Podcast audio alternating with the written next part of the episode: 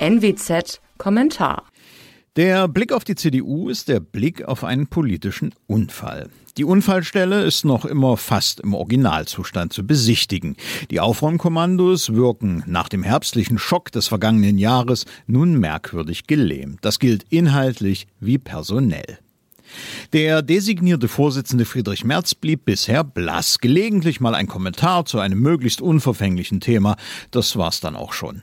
Womöglich startet er ja nach seiner Wahl richtig durch. Ein Signal wird der Ausgang des Konflikts mit Bundestagsfraktionschef Ralf Brinkhaus sein. Merz will dessen Job, Brinkhaus will bleiben. Letzterer war einmal als Merkel-Kritiker gestartet, dann aber schnell von der Kanzlerin mediatisiert worden. Ein glaubwürdiger Neuanfang ist mit ihm schwer vorstellbar. Das Publikum wartet gespannt. Kann man März noch immer als Chance für die Erneuerung der CDU einbuchen, sieht es bei weiterem Personal anders aus. Da sind etwa die Kandidaten für den stellvertretenden Bundesvorsitz. Bis auf Carsten Linnemann, den Ex-Vorsitzenden der Mittelstandsunion, sind das Politiker, die sich ihre Sporen als Paladine der großen Kanzlerin verdient haben. Erneuerung? Er nicht. Regelrecht kurios ist die Kandidatur des sächsischen Ministerpräsidenten Michael Kretschmer für einen Stellvertreterposten. Der hat in Sachsen eine der schlechtesten Corona-Bilanzen aller Länder zu verantworten. Das lag am chaotischen politischen Lavieren, das auf massive Ablehnung unter den Sachsen stieß. Wer zum Beispiel tatsächlich eine Verordnung macht, die ein Ansammlungsverbot vorsieht und gleichzeitig durch Zugangsbeschränkungen in Geschäften Warteschlangen produziert, die man nach der Verordnung als verbotene Ansammlung einstufen muss, der hat den Überblick verloren. Ist fehlender Überblick Qualifikationsmerkmal eines stellvertretenden CDU-Chefs? In den Ländern sieht es nicht viel besser aus. Blick ins Saarland. Dort wird Ende März ein neuer Landtag gewählt. CDU-Spitzenkandidat ist der amtierende Ministerpräsident Tobias Hans.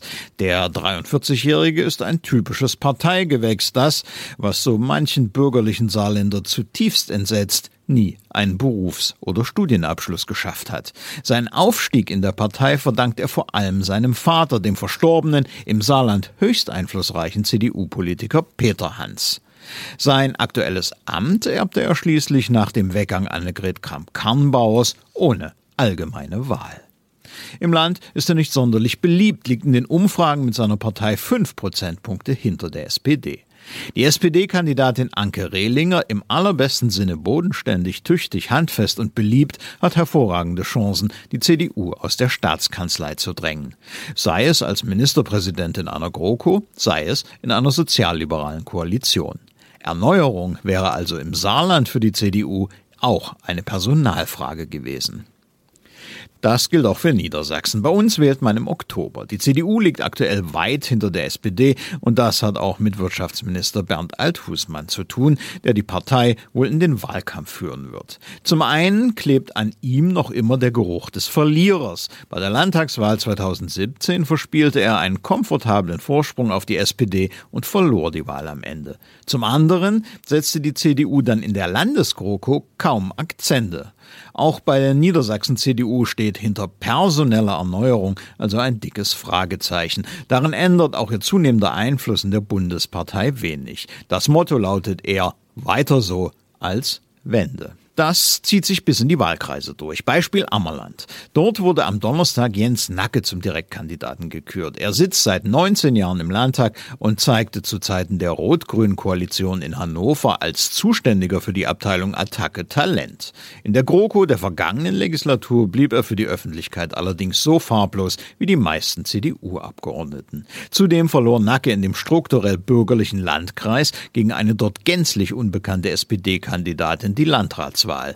Nach der aktuellen Lage der Dinge könnte die SPD diesen Coup wiederholen. Nake ist dabei parteiintern umstritten. Trotzdem konnte sich niemand ermannen, seine Kandidatur per Alternativangebot in Frage zu stellen. Eine solche Debatte hätte wenigstens dem Wähler gezeigt, dass die Zeiten der Erbmandate vorbei sind und es nach dem 2021er Desaster auch unten Bewegung gibt. Kaum Bewegung zeigt die CDU auch inhaltlich. Ein regelrechter Offenbarungseid war der Verzicht auf einen eigenen Kandidaten für die Bundespräsidentschaft. Das zeigt, wie weit die inhaltliche wie personelle Entkernung inzwischen geht. Früher war es der CDU immer gelungen, jemanden Honoriges und Präsidiables zu finden, der politisch Akzente zu setzen vermochte. Der Verdacht liegt nahe, dass dem heute nicht mehr so ist. Wie in der Präsidentenfrage marschiert die CDU mit der Ampel auch in Sachen Impfpflicht im Gleichschritt. Da gibt es in Deutschland die ganz große Koalition. Einen gewissen Unterhaltungswert bieten heute nur noch gelegentliche Querschläger wie der Sachse Marco Wanderwitz. Als Ostbeauftragte fiel er vor allem mit Verunglimpfung der Ostdeutschen auf und trug zum Desaster der Union in den neuen Ländern bei. Nun fordert er allen Ernstes ein Verbot der AfD und das nach all den desaströsen Erfahrungen der Vergangenheit mit Parteiverboten, etwa im Fall der NPD. Die CDU agiert heute als eine Art ampelloyale Opposition. Sie tritt mit kein als Motto an. Keine eigenen Ideen in Sachen Impfpflicht, kein eigener Kandidat für den Bundespräsidenten. Setzt sich das fort, dann gäbe es im Bundestag nur noch die Radikalen beider Himmelsrichtungen als Opposition. Eine grässliche Vorstellung. Gibt es am Unfallort CDU also einen Totalschaden? Das ist im Moment nicht zu beantworten. Wenn es der Partei allerdings nicht gelingt, den Merkelismus zu überwinden, der sie in inhaltliche Entkernung, opportunistische Zeitgeistjagd unter dem Vorwand der Modernisierung, innerparteiliche Erstarrung und letztlich Machtverlust geführt hat, dann könnte sie den Weg der italienischen Christdemokraten in die Bedeutungslosigkeit gehen. In diesem Land wird eine Partei, die abgeschlagen hinter Grünen und SPD politisch korrekten Moden hinterherhechelt und ansonsten ganz ähnliche Ziele und Positionen verfolgt, nicht gebraucht. Für eine starke Stimme für Freiheit, Marktwirtschaft und Subsidiarität gilt hingegen genau das Gegenteil. Um im Bild zu bleiben, mit noch grellerem, rot-grünem Umlackieren des Wracks ist es nicht getan. Mein Name ist Alexander Will.